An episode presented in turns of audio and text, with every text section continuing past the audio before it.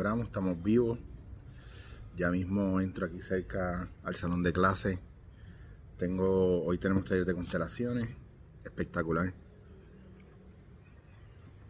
Eh, tenía muchas ganas ya de, volver al, mambo, como quien dice. Mi dupleta aquí es un cortadito y un bichi, bichi catalán. Si usted lo encuentra en algún sitio, mm, no piense dos veces, agua mineral con gas. Bueno, todo el proceso de de trabajo que estaba haciendo y yo sé que algunos de ustedes me han escrito eh, bastante preocupados y, lo entiendo.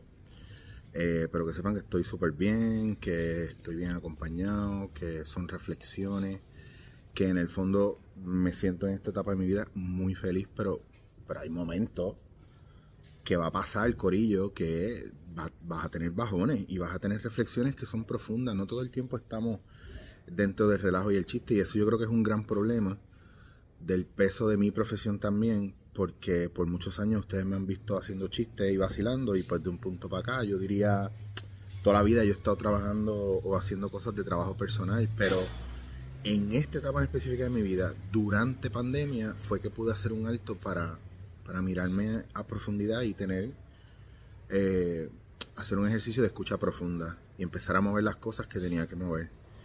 Y la realidad es que toda la gente que me ha ayudado en el proceso y toda la gente que ha trabajado conmigo en el proceso eh, ha sido bien importante porque, porque solo no podemos.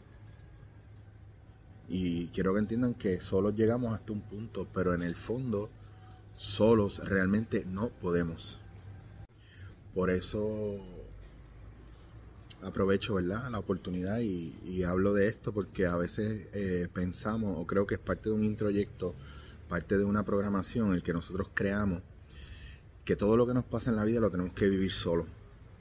No es lo mismo, ojo, pedir ayuda que mendigarla. Entonces, esas son dos cosas totalmente diferentes. Y no es lo mismo dejarse ayudar que prácticamente dejar que le hagan el trabajo a uno. Entonces, es bien importante que tomemos este tipo de cosas en cuenta porque es parte del análisis que tú tienes que hacer al final. La gente que llega alrededor tuyo, y esto es algo muy mío, ¿verdad? De lo que he visto y de lo que he estudiado y de lo que he querido trabajar, que me ha permitido ganar mucha responsabilidad sobre mí, y es que cada una de las personas que se mueve por aquí es una versión del mismo espíritu que habita en ti lo único que viviendo otra experiencia totalmente diferente y a veces nos cruzamos con personas que sí, que definitivamente son nuestro espejo. Y en estos días veía una chica hablando de que la ley, la ley del espejo funciona de la siguiente manera. Cuando tú te paras frente al espejo y en mi caso yo veo la barbacito regada, yo no peino el espejo. Yo me peino a mí. Y cuando miro al espejo, esto va a estar arreglado. Entonces lo que vemos en los demás que a lo mejor nos gusta, nos molesta, es porque está de alguna manera en nosotros ahí latente, no necesariamente porque lo provoquemos, lo seamos o no lo seamos, es que de alguna manera está ahí y es nuestra responsabilidad.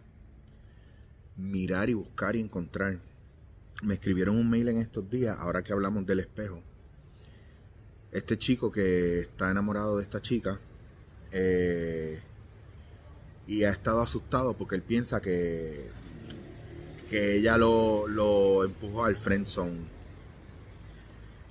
y él me explica varias cosas y me da varios ejemplos, los cuales no voy a discutir aquí.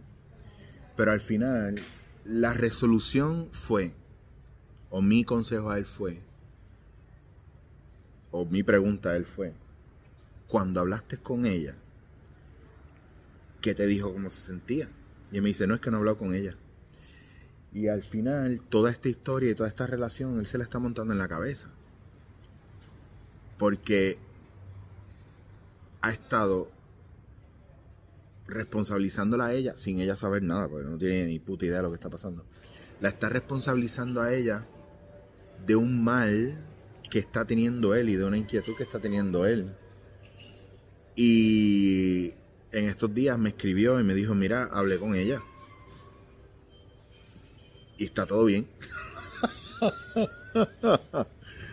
Entonces, es bien curioso que nosotros dentro de los procesos también nos hacemos películas en la cabeza. Por eso es bien importante entender lo que es eh, responsabilidad afectiva. Un ejemplo de responsabilidad afectiva podría ser, yo tengo una situación contigo y sé que hablar contigo puede ser, o, la información que tengo que, que, o la queja que tengo que dar, o la información que tengo que traer, o lo que tengo que hablar contigo, es algo a lo mejor complicado, o a lo mejor no. Pero tengo que dar eh, un espacio de margen para entender que probablemente, o pensar que probablemente esto no te va a sentar bien. Por ende, en vez de irme a la defensiva, trato de sostener y voy consciente de que esto va a provocar algo en ti. Y como estoy consciente que va a provocar algo en ti, escucho, observo y en vez de hacer como mucha gente hace, te voy a decir la verdad, ah, yo te, te, dije esto porque es la verdad y es lo que hay. Y pues, yo te digo esto porque es la verdad y que se joda. Pues ahí no hay responsabilidad afectiva. Ahí lo que hay es una persona que tiene mucha mierda en la cabeza y dentro y, simplemente lo vació. Tiene diarrea emocional y simplemente lo vació. Y nosotros hacemos eso mucho. Ah, pues que se joda. Yo le dije porque había que decírselo. Y si no se lo digo, pues que se joda. Pues no, que se joda no. Hay gente que no está listo para despertar. Hay gente que, es mucho más sensible y más vulnerable. Entonces, no a todo el mundo se le puede hablar de la misma manera. No, no a todo el mundo que nosotros queremos los vamos a tratar como mierda. Yo creo que yo estoy en un punto en mi vida donde no dejo de ser guerrero, pero un poco sí he apaciguado la batalla y la guerra y la lucha dentro de mí. Un poco retirado de la guerra, sí siento que estoy porque estoy desde un lugar a lo mejor un poco más observador, mucho, mucho más de escuchar, mucho más de estar, porque escojo la paz por encima de, de la guerra innecesaria y porque el día que tenga que volver a armarme para guerrear, pues si es necesario lo voy a hacer, no voy a tener miedo de hacerlo. Y es peor porque lo voy a hacer sin lástima.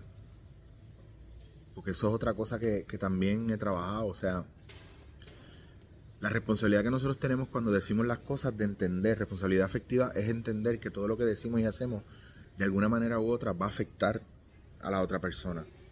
Y que tenemos que siempre buscar desde el amor hacer lo posible para que eso pues, fluya y funcione como debe funcionar. Yo he retomado un pasatiempo que me ha ayudado mucho.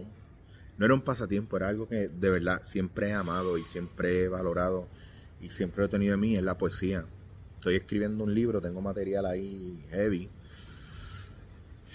Y mientras estuve en Bilbao, escribí varias cosas. En mi cumpleaños escribí varias cosas. Y lo que es el journaling, la escritura, el doodling, el, el dibujo, todas estas cosas son muy buenas para nosotros para nosotros hacer una mirada hacia adentro, hacia cómo nos sentimos. Y a veces la gente piensa que el journaling tiene que ser escribir líneas como si estuviera escribiendo un libro. A veces son tachones y palabras random, colores, emociones que uno escribe y hasta dibujos que vienen del subconsciente y se quieren manifestar. Entonces no hay un problema del todo a la hora de nosotros querer concretar y completar esa parte porque es parte de, todos los procesos que tienen que ver con el proceso evolutivo de la persona y con la profundización y la mirada hacia adentro. ¿Qué significa esto que yo estoy plasmando aquí? ¿Por qué estoy dibujando esto? ¿Por qué estoy escribiendo esto? ¿Qué siento cuando veo esto? Y son las preguntas difíciles que nos estamos haciendo. Eh, pues nada, yo creo que ya los voy a dejar aquí. Eh, agradezco mucho a todas las personas que estuvieron escribiéndome y que me apoyaron y que me acompañaron de una manera u otra. Eh, a todas las personas que siempre ponen su centavito ahí su dolarito ahí. Y a todas las personas que tienen muchas ganas de verme y de conocerme y de compartir conmigo, que sepan que eso va a venir pronto, especialmente los que están en Puerto Rico. Así que no voy a decir más nada.